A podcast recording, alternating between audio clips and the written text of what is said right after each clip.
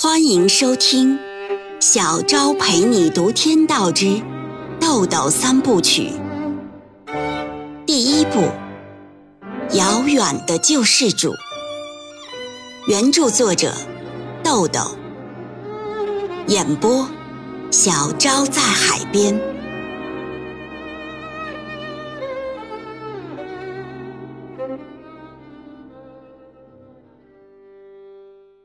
第三十五章，晚上，韩楚风亲自开车来接芮小丹。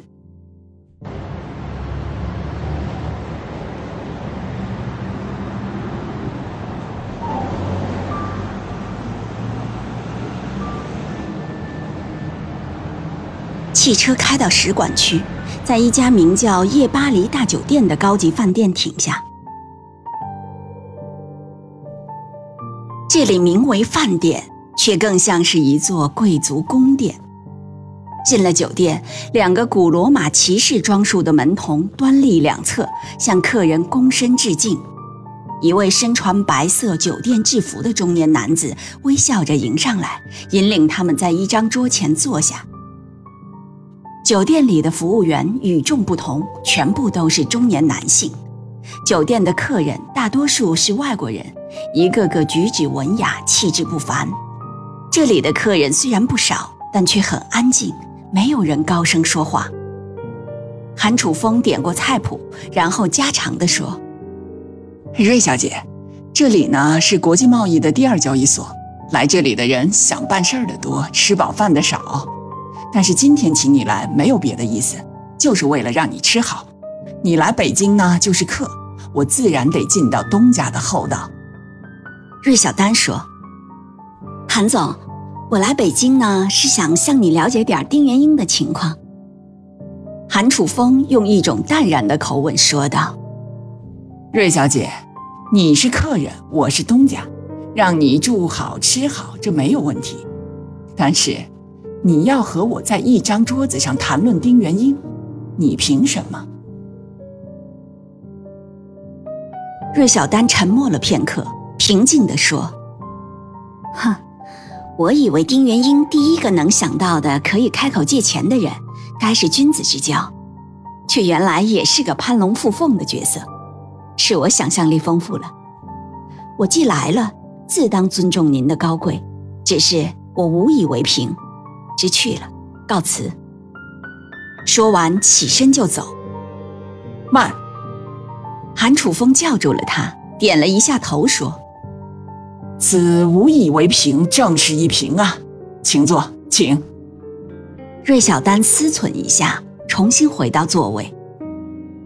韩楚风缓和了一点语气说：“元英这个人呢，不太容易说明白，不凭点什么，就只能是一个越说越大的问号。不是我存心要刁难你。”芮小丹淡淡的说。住饭店，给衣服，到这儿吃饭。我还没给丁元英脱呢，您就给我扔了一块骨头，很有上流社会的风度啊。如此一说，我不如一只花瓶，充其量当了一回你们男人之间挥洒交情的酒瓶。韩楚风沉默着，一言不发，他的目光和神态渐渐发生着变化。这时，酒水菜点上桌了，但是两个人谁也没有动餐具。韩楚风思考了许久，终于开口了，说：“啊，是花瓶还是红颜知己，得称称斤两才知道。礼数不周的地方呢，我这儿向您道歉了。衣服退掉，房费你付，这顿饭我请客，如何？只是你那个‘您’字啊。”还请改回来吧。芮小丹说：“谢谢。如果以后还有机会，也请韩总体谅我们穷人的难处。这种酒店我吃不起，那种饭店呢，我也住不起。”哈哈，是我不上道了啊！对不起，对不起。韩楚风呵呵一笑，刚才的不愉快顿时烟消云散。他拿起餐刀餐叉说。去年啊，马主任和小赵送元英去古城，回来就说看见了一个女警官，说那叫一个漂亮啊！今天一见，果不其然。来，咱们边吃边聊哈。芮小丹尝了几道菜，喝了一口饮料，然后停下来等着韩楚风切入正题。韩楚风拿起纸巾擦擦嘴，点上一支烟。他对芮小丹此次来见他的意图完全明白，却没有按照芮小丹预期的话题谈论丁元英，而是问道：“啊，元英借钱是怎么回事？”芮小丹把丁元英打电话借钱的前后经过说了一遍。韩楚风沉思了片刻，说：“嗯，我想请你给我帮个忙啊。你回去的时候呢，顺路帮我把元英的车开回去。这是我们之间的事儿，跟任何人都没关系。如果专程送一趟呢，就得出两辆车，还得来回折腾。你顺路开回去，只是一个单程。”芮小丹说：“啊，三百多公里的高速公路还可以吧？”韩楚风点点头，有确定和言谢的双重意思，然后歉意地说：“芮小姐，你来找我呀，我肯定会让你失望了。原因害怕女人是怕到骨子里了，教不得，斗不得，还不如花钱嫖娼来的明心见性。至于评价他这个人呀。”我觉得有一句话就够了，元英是个明白人。芮小丹心里微微一颤，说不出是一种什么感觉。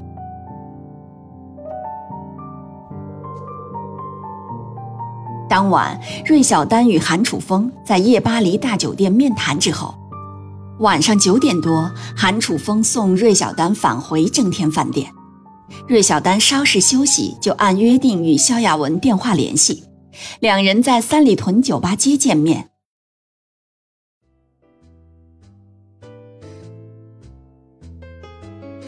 三里屯酒吧街是北京酒吧最有名气的地方，有纸醉金迷的歌舞场，有温馨浪漫的伊甸园，有高雅前卫的文化岛，无所不容。他们选择了一家名叫“密西西比河彼岸”的爵士酒吧，一边喝咖啡，一边欣赏爵士乐演奏，感受着一种氛围，一种情绪。午夜，他们去北京著名的小吃街吃夜宵，一碗杏仁茶，一碟生煎包，从这头吃到那头。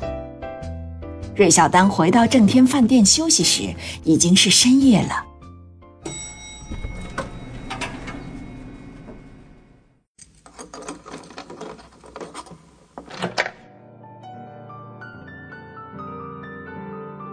这一夜，他躺在床上翻来覆去睡不着。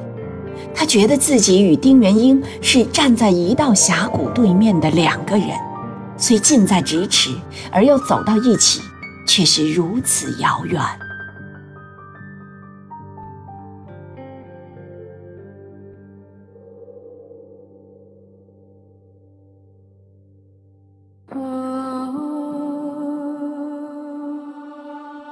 每晚八点，小昭陪你读《天道之豆豆三部曲》，每天更新一集，欢迎您的收听与订阅，我们不见不散哦。